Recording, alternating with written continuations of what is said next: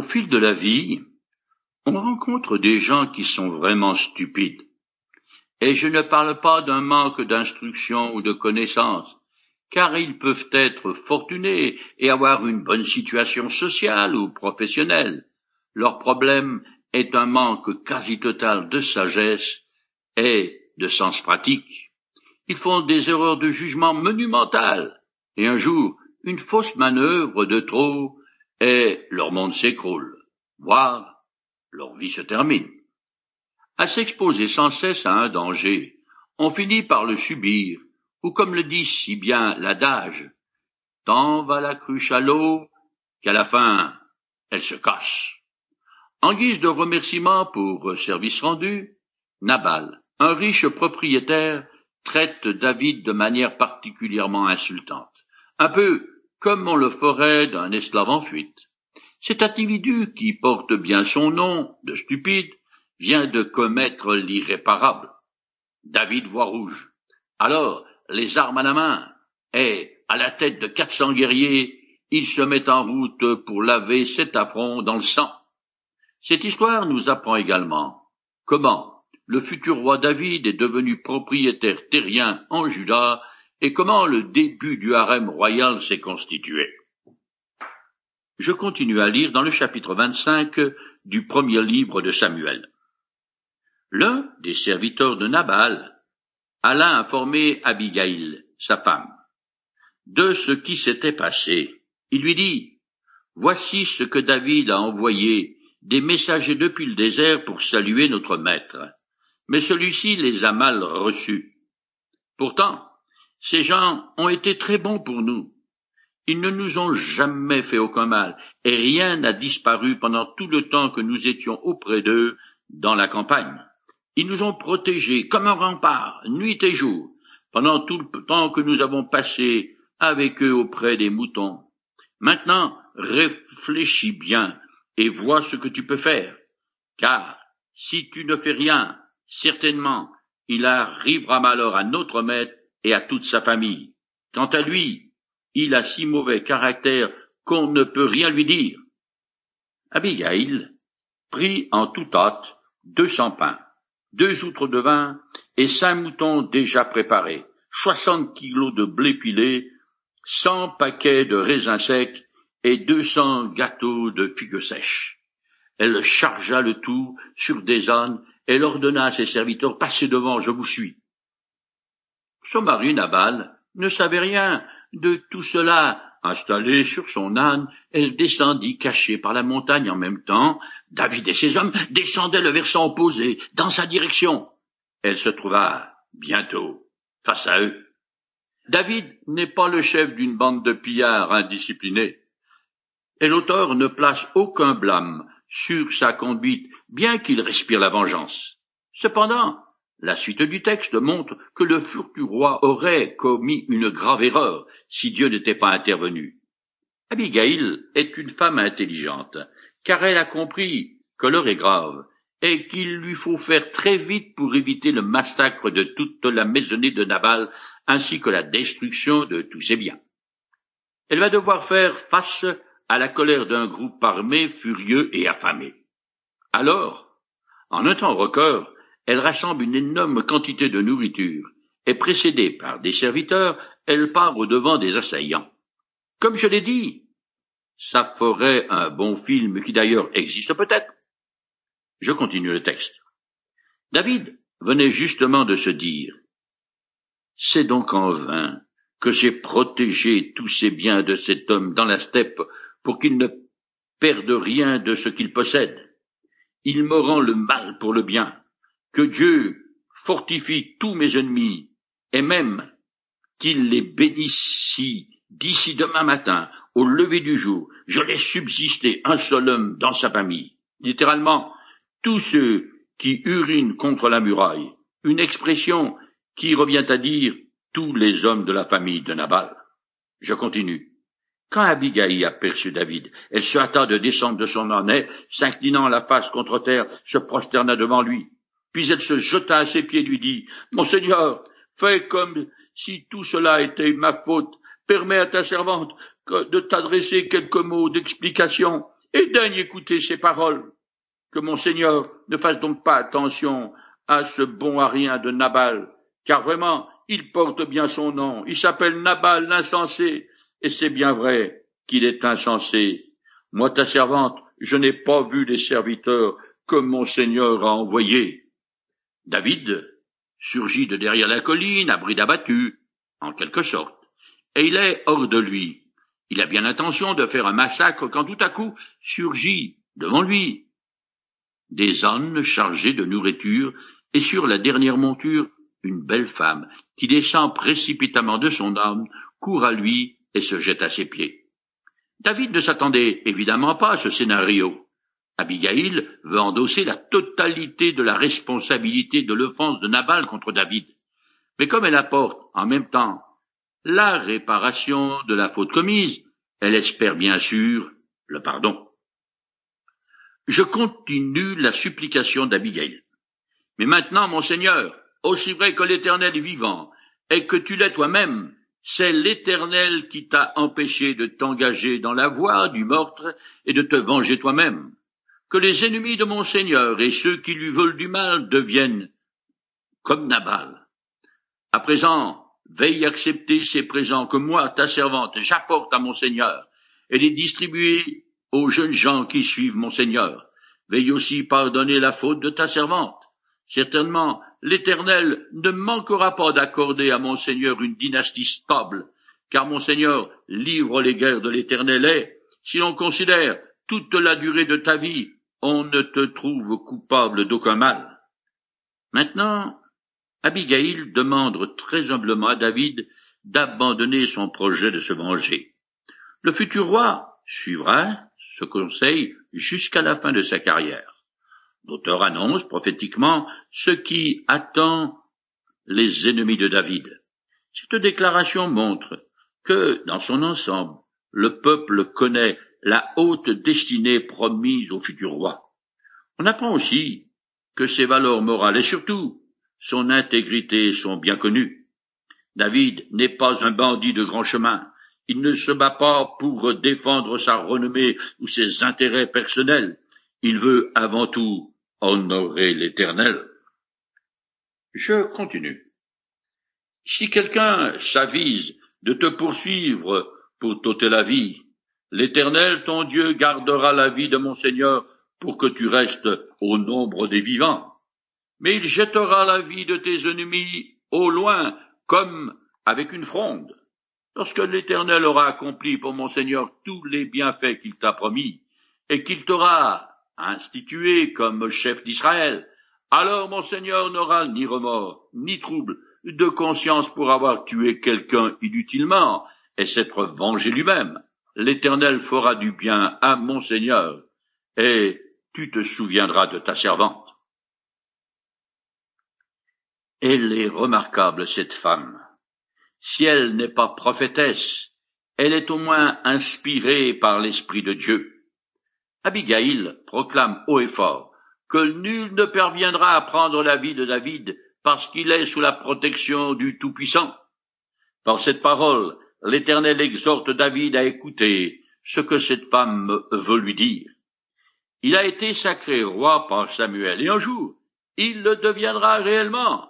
Elle le supplie en lui disant quelque chose comme Pardonne le mal que mon mari t'a fait. Il ne vaut pas la peine que tu t'occupes de lui, et tu regretteras tes mains tachées de sang. On imagine la scène.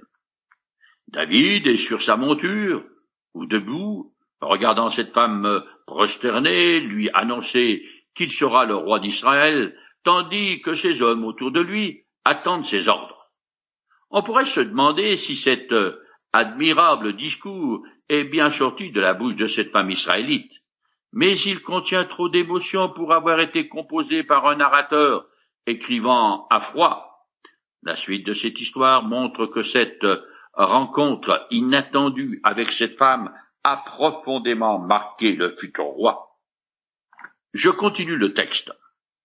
David répondit à Abigail. Béni soit l'Éternel, le Dieu d'Israël, de t'avoir envoyé aujourd'hui sur ma route. Béni sois-tu pour ton bon sens, Béni sois-tu de m'avoir préservé d'en venir au meurtre et de me venger moi-même. Vraiment, l'Éternel, le Dieu d'Israël, m'a empêché de vous faire du mal, car je te le jure, aussi vrai qu'il est vivant, si tu n'étais pas venu me trouver si rapidement, il ne serait pas resté un seul homme à Nabal d'ici demain matin. David accepta les présents qu'elle lui avait apportés et lui dit, Rentre chez toi en paix, je t'ai entendu et j'agirai comme tu me l'as demandé. Achauffé de vengeance et de sang, David avait fermé son cœur aux conséquences qu'aurait engendré cet acte meurtrier. Dans sa sagesse, et poussé par l'Esprit de Dieu, Abigail a empêché un massacre. Je continue. Lorsqu'Abigail arriva à la maison, elle y trouva Nabal en train de festoyer comme un roi. Il était toujours joyeux et complètement ivre. Aussi, ne le mit-elle pas au courant de rien avant le lendemain? Alors matin, quand son ivresse fut dissipée, elle lui raconta ce qui s'était passé. Il en eut une attaque et resta paralysé. Environ dix jours plus tard, l'Éternel le frappa de nouveau, et il mourut. À la nouvelle qu'il avait été à deux doigts de se faire massacrer par David, et qu'il devait son salut à l'intervention de sa femme, Nabal est saisi de terreur soit le jour même ou plus tard, il finit par faire une attaque cérébrale qui le paralyse. Puis, il mord. Humainement parlant, cet accident vasculaire, puis la mort, sont les conséquences de sa forte émotion qu'a éprouvé Nabal. Cependant, le texte souligne plutôt que l'un et l'autre sont un châtiment divin à cause de sa méchanceté. Je continue jusqu'à la fin du chapitre 25. Quand David apprit que Nabal était mort, il s'écria, Béni soit l'Éternel qui a pris ma cause en main. Il a lui-même lavé l'affront que Nabal m'avait fait, et l'a puni pour sa méchanceté, tout en me préservant de commettre le mal. Puis David envoya des messagers vers Abigail pour lui proposer de devenir sa femme.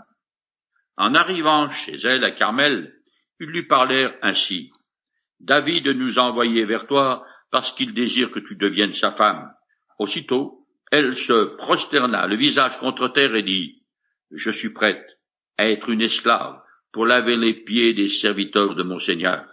Puis elle se mit promptement en route à Dodan et suivit les messagers de David, accompagnés par cinq de ses servantes. C'est ainsi qu'elle devint la femme de David? Comme il avait déjà épousé Aïnoam de Gisraël, il les eut toutes les deux pour femmes. Saül avait donné sa fille Michal, femme de David, à Palsti, fils d'Alaïch de Galim. David reconnaît l'intervention divine dans la mort de Nabal, puis, sans perdre de temps, passe aux choses sérieuses. De toute évidence, il a eu un coup de foudre pour Abigail alors qu'elle plaidait sa cause devant lui. Il a été sous le charme de cette femme, séduit par sa sagesse, sa prévenance, sa diligence et sa beauté. À cette époque, David a déjà deux épouses. L'une est avec lui, tandis que l'autre, Michal, lui a été repris. Mais en réalité, avec Abigail, ça lui en fait trois quand même, parce que, en temps voulu, il récupérera Michal. C'est déjà beaucoup, mais David va en ajouter plusieurs autres, afin de se constituer un harem digne d'un roi. Cette pratique de la polygamie sera une source de dissension et de très gros problèmes au sein de la future famille royale. Aïnoam, la deuxième femme de David, sera la mère de son fils aîné Amnon, qui aura la très mauvaise idée de violer Tamar, sa demi-sœur, alors qu'il aurait pu la demander en mariage. Pour venger sa sœur Tamar, du même lit que lui, Absalom assassinera son demi-frère Amnon. Toutes ces péripéties feraient un mauvais film parce qu'elles sont trop banales. Nous arrivons au chapitre 25 où David épargne une nouvelle fois la vie de Saül, son tourmenteur. Ce dernier sait très bien que David a été choisi par Dieu pour être roi. Mais il cherche néanmoins à le tuer. David, lui, reconnaît en Saül le roi légitime oint par Samuel sous l'ordre de l'Éternel. En conséquence, il le respecte comme tel. Je commence à lire. Les gens de Sif se rendirent encore auprès de Saül à Gibéa pour lui dire Sais-tu que David est caché dans la colline de Aquila, à la lisière du désert? Saül partit et se rendit au désert de Sif avec trois mille hommes, d'élite d'Israël, pour y traquer David. Il établit son camp dans les collines de Aquila, à la lisière du désert, près de la route. David séjournait au désert et il s'aperçut que Saül était venu le poursuivre là. Ziph est une ville située à une quarantaine de kilomètres au sud de Jérusalem. C'est la seconde fois que David est vendu par les mêmes habitants. On ne sait pas trop pourquoi ils lui en veulent mais ça commence à bien faire.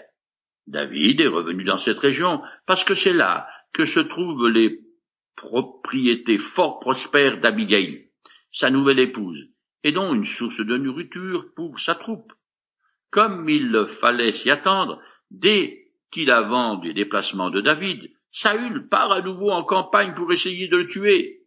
Ça devient lassant à la fin. Je continue. David envoya des éclaireurs en reconnaissance et apprit que Saül était effectivement arrivé. Il se mit en route et parvint à l'endroit où Saül campait. Il repéra l'endroit précis où dormait Saül et Admer, fils de Ner, son général.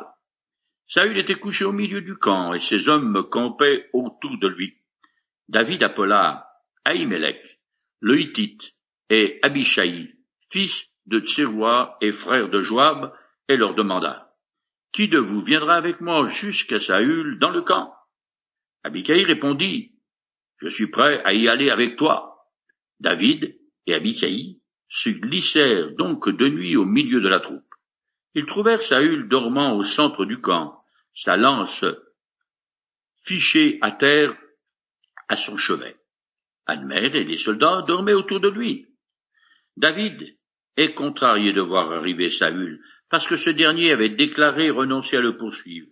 Décidément, Saül cherche le bâton pour se faire battre, n'ayant pas encore compris que l'Éternel protégera David lorsqu'il arrive. Cette erreur aurait pu coûter à nouveau la vie à Saül. David est entouré d'hommes qui lui sont dévoués âme, prêts à mourir pour lui. Abishai est le fils de Tseruia, sœur de David. Ici encore, la scène est dramatique. Saül se croit en sécurité au milieu de ses soldats, sa lance à portée de main. Visiblement, il ne s'en sépare jamais, car elle est mentionnée plusieurs fois dans les textes. Je continue. Alors, Abishai dit à David, cette nuit, Dieu livre ton ennemi en ton pouvoir. Permets-moi de le clouer au sol d'un seul coup de lance. Je n'aurai pas y revenir à deux fois. Non, lui dit David, ne le tue pas, car qui resterait impuni après avoir porté la main sur celui à qui l'Éternel a conféré l'onction?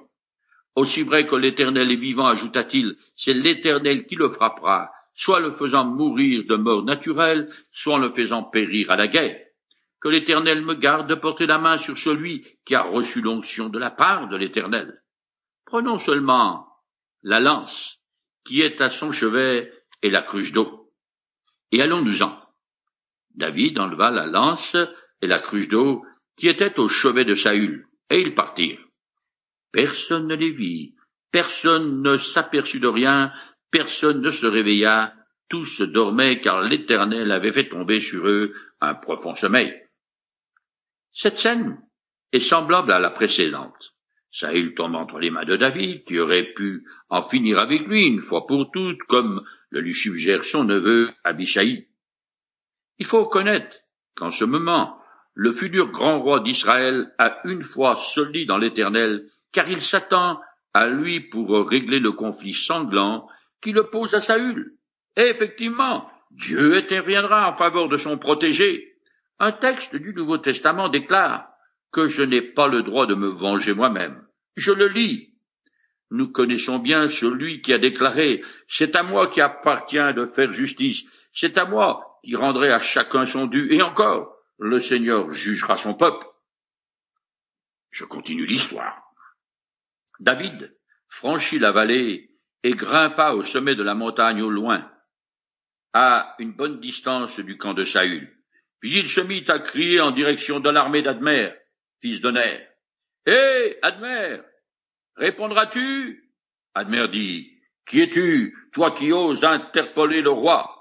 David répondit, Tu es un homme, toi, un vrai? Tu n'as pas ton pareil en Israël, n'est-ce pas? Alors pourquoi n'as-tu pas veillé sur le roi ton maître? Quelqu'un du peuple est venu pour tuer le roi, ton maître. Ce n'est pas bien ce que tu as fait là. Aussi vrai que l'Éternel est vivant, vous méritez tous la mort pour n'avoir pas veillé sur votre maître, sur celui qui a reçu l'onction de la part de l'Éternel. Regarde maintenant où sont la lance du roi et la cruche d'eau qui était à son chevet. David nargue l'armée de Saül et fait des reproches pleins de sarcasme à Admer, le capitaine, parce qu'il a failli à son devoir. En invitant Admer à constater la disparition de la lance et de la cruche de Saül, David montre qu'il a épargné Saül pour la seconde fois. Il n'a pas exploité par deux fois une conjoncture pourtant favorable pour se venger de son ennemi, mais laisse le soin d'Éternel lui-même d'exercer sa justice. Comme je l'ai déjà dit, David avait une âme noble malgré les travers certains qui font surface ici et là tout au long de sa vie. Je continue. Jusqu'à la fin du chapitre 26, tout en compressant. Saül reconnut la voix de David et dit, Est-ce bien toi que j'entends, mon fils David? David répondit, C'est bien ma voix, mon seigneur le roi. Alors Saül s'écria, J'ai commis une faute, reviens, mon fils David, je ne te ferai plus de mal, puisque cette nuit tu as épargné ma vie. J'ai agi comme un insensé, et j'ai commis une grave erreur. David répondit, Voici ta lance, ô roi. Envoie l'un de tes jeunes gens pour venir la prendre. Que chacun de nous soit traité selon sa justice et sa fidélité par l'Éternel. Car il t'avait livré aujourd'hui à mon pouvoir, mais je n'ai pas voulu porter la main sur celui qui a reçu l'onction de sa part. Comme ta vie a été pour moi d'un grand prix aujourd'hui, ainsi ma vie sera d'un grand prix pour l'Éternel, et il me délivrera de toute détresse. Alors Saül reprit, Sois béni, mon fils David, certainement tu accompliras beaucoup de choses, et tu réussiras tout ce que tu entreprendras. Puis David reprit son chemin, tandis que Saül retourna chez lui.